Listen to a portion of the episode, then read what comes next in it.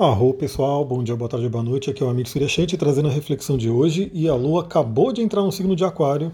Eu estou com o mapa aberto aqui, a Lua está em zero graus de Aquário, onde ela vai passar esse fim de semana praticamente inteiro nessa energia.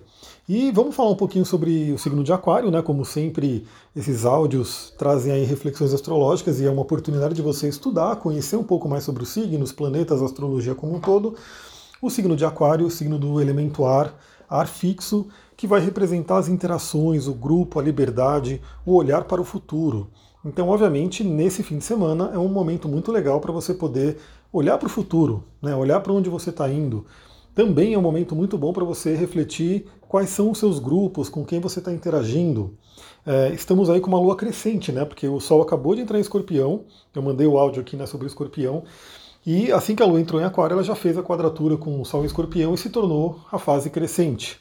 Então imagina, né? Crescente em signos de aquário, relacionamentos, é, grupos. Quais são os grupos que você quer que aumentem na sua vida? Quais são as pessoas que você quer mais interagir? Isso é um ponto importante. Aquário também, como eu falei, sempre pensa no coletivo, então vale muito a pena refletir nesse fim de semana como que você quer de repente melhorar é, a sua interação com o coletivo, pensar mais nas pessoas como um todo, nos seres como um todo, né? A gente não pensa só nas pessoas, eu gosto muito de estender isso para todos os seres. Então esse é um ponto importante. É, e o Aquário vai falar também sobre libertação. Né? Então, de repente, alguma coisa que você precisa se libertar é um momento muito interessante. Na quadratura com o Sol, que está em escorpião, como eu falei, né? o Sol agora vai iluminar sombras, ele vai tocar em pontos muito profundos da nossa vida. Depende também de onde ele está passando no seu mapa natal. Então, novamente, se você já fez o mapa comigo, você tem o seu mapa, ou mesmo se você não fez comigo, mas você tem o seu mapa aí, você conhece, dá uma olhadinha onde você tem escorpião no mapa, porque é onde o Sol vai iluminar agora. E a quadratura com Aquário vai trazer aquela questão né, de você se libertar de sombras. É, escorpião é extremamente emocional, né, ele traz muito aquela questão da emoção, do tipo sentimento que o Carl Jung né, trouxe aí pra gente. Enquanto Aquário é mais racional e traz aí o tipo pensamento. Então um momento bem interessante, pode ser um conflito né, no dia de hoje, na manhã de hoje, você ter esse equilíbrio entre pensamento e sentimento. E isso, na, de forma prática, a gente pode traduzir em você usar o racional, usar a lógica, usar a razão para entender e, e, resolver conflitos emocionais. Então, novamente, é como eu falei, né? Você pode ter traumas que tem a ver com o escorpião, pode ter questões muito profundas, feridas, que são emocionais, né? feridas sempre são emocionais, e você pode, com a racionalidade de Aquário, com o elemento ar de Aquário, de repente entender, compreender essa situação para poder se libertar dela.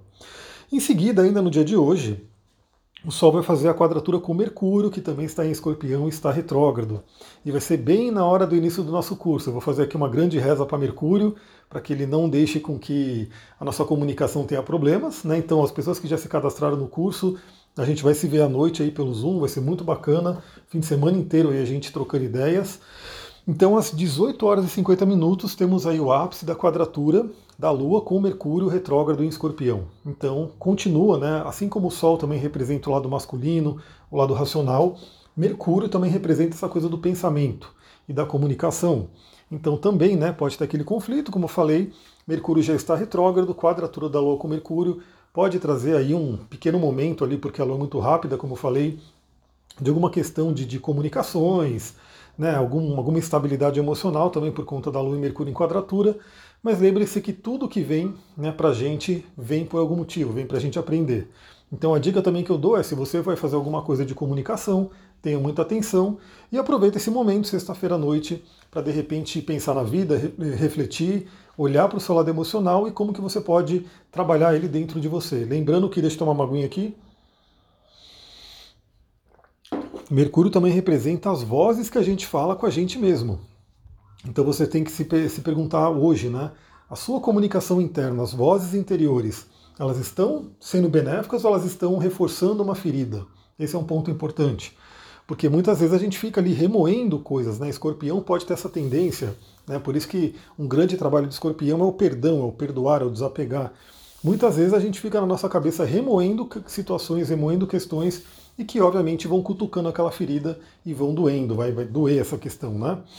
Depois a gente vai ter aí a mudança né, do, do dia, vai ter um aspecto que é a quadratura com Urano, que vai acontecer na madrugada, duas horas da manhã, né, da madrugada de hoje para amanhã, E é aquele momento que de repente à noite né, pode ter uma, uma inquietação, as pessoas mais sensíveis, eu também, novamente, dependendo de como isso afeta o seu mapa, pode ser que você não durma muito bem, pode ser que fique mais agitado ou agitado, e também aquela oportunidade, se você acordar de madrugada, né, reflita na vida e pense como você pode se libertar. Né, aproveite esse momento.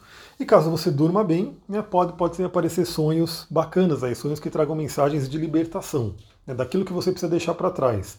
Lembra que cada sonho ele é simbólico, né?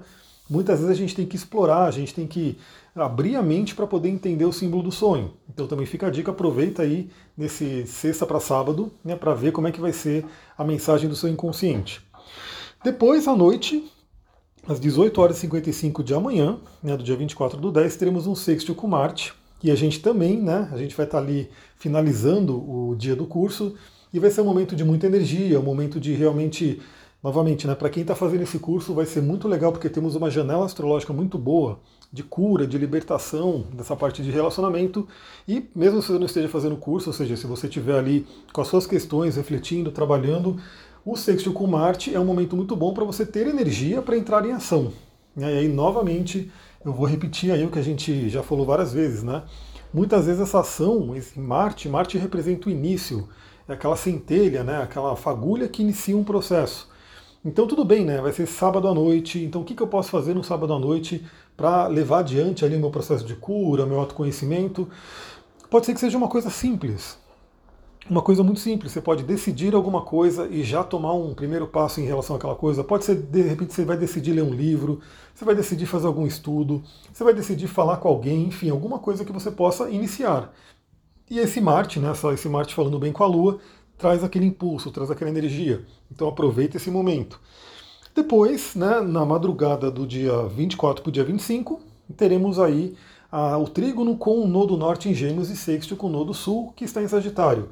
Ou seja, aquele aspecto kármico, né, que representa aí os nodos lunares. E é uma oportunidade da gente realmente trabalhar em direção à nossa correção kármica, à nossa correção da alma.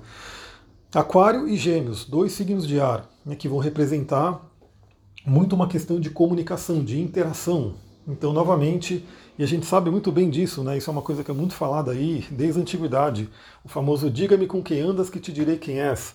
A gente sabe que as nossas nossos grupos, nossas interações é uma troca de energia, é uma troca de informações, é uma troca, né, que acontece ali.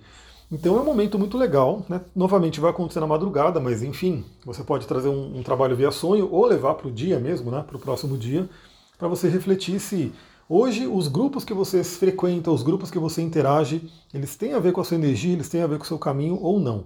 Se tiver, é uma, uma oportunidade de você, de repente, é, aumentar essa comunicação com eles, aumentar ali esse trabalho de interagir, de repente estar mais presente, estar mais comunicando com essas pessoas, formar aí um egrégora mesmo, né? Então pode ser você também se decidir entrar em algum grupo. Eu mesmo, né? Eu perguntei lá no Instagram quem gostaria de toda semana ter um encontro comigo no, no, no Zoom para a gente trocar ideia sobre várias coisas. Enfim, eu posso planejar algumas aulas, alguns livros, enfim, alguma coisa que a gente pode fazer. E bastante gente respondeu que sim. Então, provavelmente nos próximos dias, né, vai passar esse curso. Depois vou dar um curso de cristais também presencial. Mas eu vou começar a planejar aí alguma coisa para a gente formar esse egrégora, né? Então, você que está aqui no Telegram, você que está no WhatsApp, você que me ouve no Instagram, a gente já tem uma egrégora formada, né? Já temos, já estamos interagindo, queira ou não, algumas pessoas mais, outras menos, mas estamos interagindo aqui.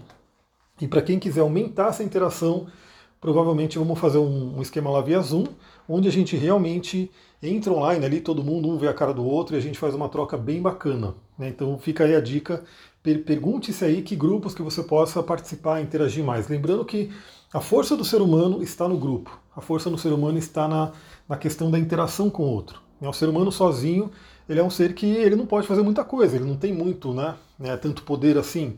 Mas quando ele se une com alguém, quando ele se une com outras pessoas, aí sim esse poder aumenta demais. Aliás, já vou dar uma palhinha para quem está no curso, para quem não está no curso vai né, saber um pouquinho do que a gente vai falar.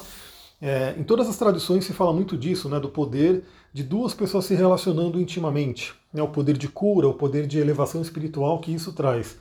A gente vai falar sobre isso sob o ponto de vista do Tantra, da Kabbalah, da psicologia, enfim. Foi muito legal porque nesses últimos dias eu tenho me aprofundado aí nessas pesquisas da Kabbalah, até para trazer algumas coisas mais profundas para a galera ali.